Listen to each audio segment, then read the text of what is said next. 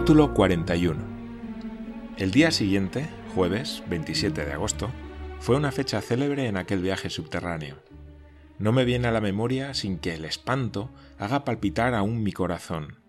A partir de ese momento nuestra razón, nuestro juicio, nuestra inteligencia no tienen peso en los acontecimientos y vamos a convertirnos en juguete de los fenómenos de la Tierra. A las seis estábamos en pie. Se acercaba el momento de abrir un paso a través de la corteza de granito mediante la pólvora. Solicité el honor de prender fuego a la mecha. Hecho esto, debía reunirme con mis compañeros en la balsa, que aún no había sido descargada. Luego nos haríamos a la mar, a fin de precavernos de los peligros de la explosión, cuyos efectos podía ocurrir que no se concentraran en el interior del macizo. Según nuestros cálculos, la mecha debía arder durante diez minutos antes de que el fuego alcanzase la pólvora. Tenía, pues, el tiempo necesario para regresar a la balsa. Me preparé para cumplir mi papel, no sin cierta emoción. Tras una rápida comida, mi tío y el cazador se embarcaron, mientras yo me quedaba en la orilla. Iba provisto de una linterna encendida que debía servirme para prender la mecha. Anda, muchacho, me dijo mi tío, y vuelve a reunirte con nosotros inmediatamente. Tranquilícese, respondí yo. No me entretendré en el camino. Me dirigí, al punto, hacia el orificio de la galería. Abrí mi linterna y cogí el extremo de la mecha. El profesor tenía su cronómetro en la mano. ¿Estás preparado? gritó.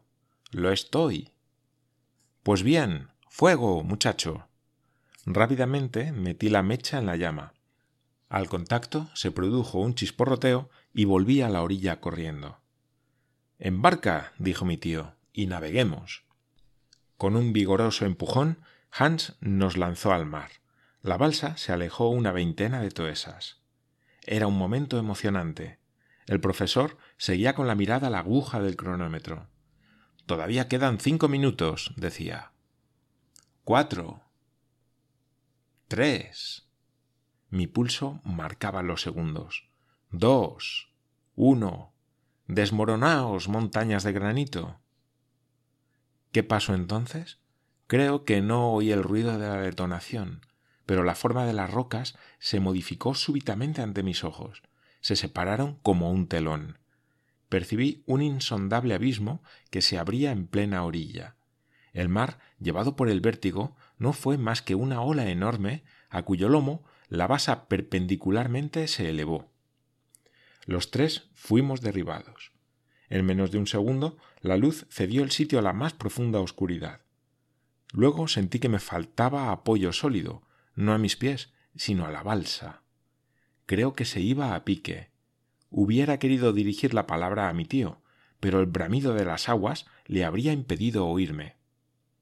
A pesar de las tinieblas, el ruido, la sorpresa y la emoción, pude comprender lo que acababa de ocurrir. Al otro lado de la roca volada había un abismo.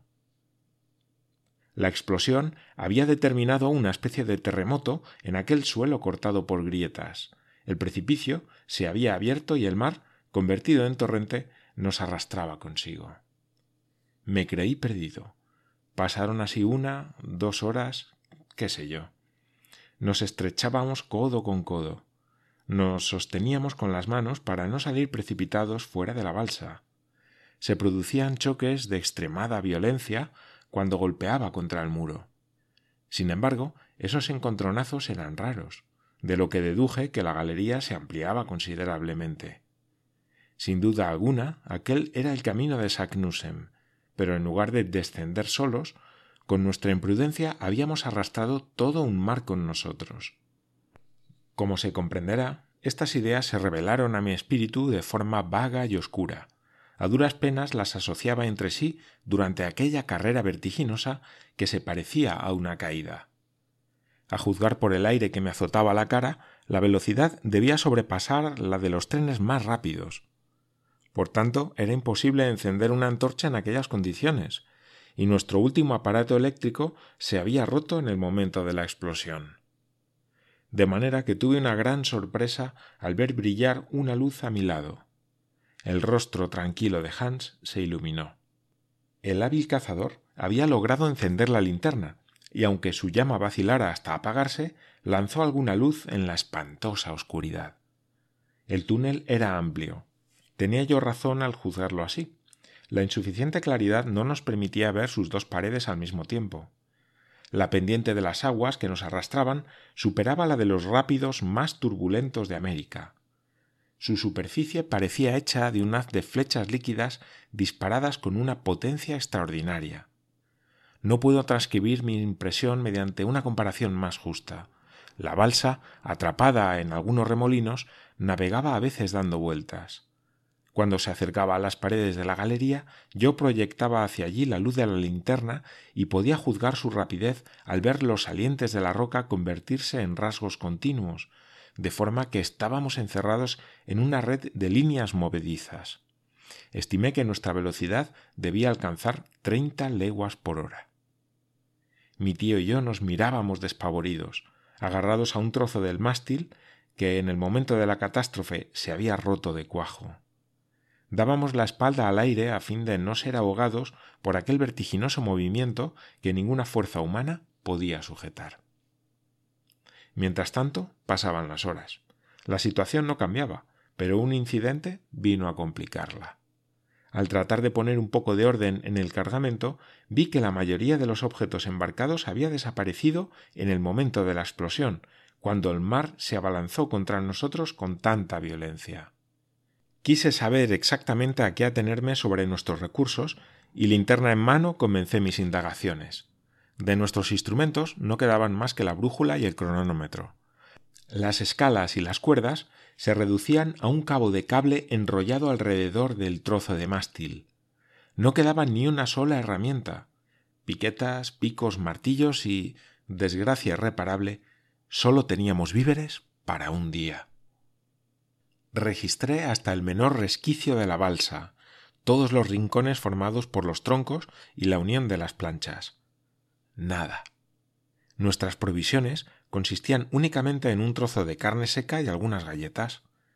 Miré con aire estúpido. No quería comprender. Y, sin embargo, ¿de qué peligro me preocupaba? Aunque los víveres hubieran sido suficientes para meses o para años, cómo salir de los abismos a donde nos arrastraba aquel irresistible torrente.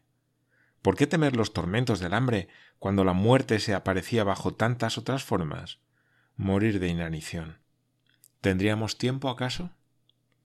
Sin embargo, por una inexplicable extravagancia de la imaginación, olvidé el peligro inmediato ante las amenazas del futuro, que se me aparecieron en todo su horror. Además, Tal vez pudiéramos escapar a los furores del torrente y volver a la superficie del globo. ¿Cómo? Lo ignoro. ¿Dónde? ¿Qué importa? Una posibilidad sobre mil es siempre una posibilidad, mientras que la muerte por hambre no nos dejaba la más mínima posibilidad de esperanza, por pequeña que fuese. Se me ocurrió decirle todo a mi tío, mostrarle a qué indigencia nos veíamos reducidos y hacer el cálculo exacto del tiempo que nos quedaba por vivir pero tuve el valor de callarme. Quería que conservara toda su sangre fría. En aquel momento la luz de la linterna disminuyó poco a poco y se apagó por completo. La mecha había ardido hasta el final. La oscuridad volvió a hacerse absoluta. Ni siquiera podíamos pensar en disipar aquellas tinieblas impenetrables. Solo quedaba una antorcha, pero no hubiera podido mantenerse encendida. Entonces, como un niño, cerré los ojos para no ver la oscuridad. Tras un lapso de tiempo bastante largo, aumentó la velocidad de nuestra carrera. Me di cuenta por el roce del aire en mi cara. La inclinación de las aguas se volvía excesiva. Creo en verdad que no nos deslizábamos, nos hundíamos. Tenía la impresión de una caída casi vertical. La mano de mi tío y la de Hans, aferradas a mis brazos, me retenían con vigor. De pronto, después de un tiempo incalculable, sentí como un golpe. La barca no había chocado contra un cuerpo duro, pero se había detenido súbitamente en su carrera.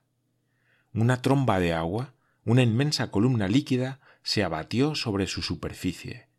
Me sentí asfixiado. Me ahogaba. Pero aquella inundación repentina no duró mucho. Pocos segundos después me encontré al aire libre, que aspiré a pleno pulmón. Mi tío y Hans me apretaban el brazo hasta romperlo, y la balsa seguía sosteniéndonos a los tres.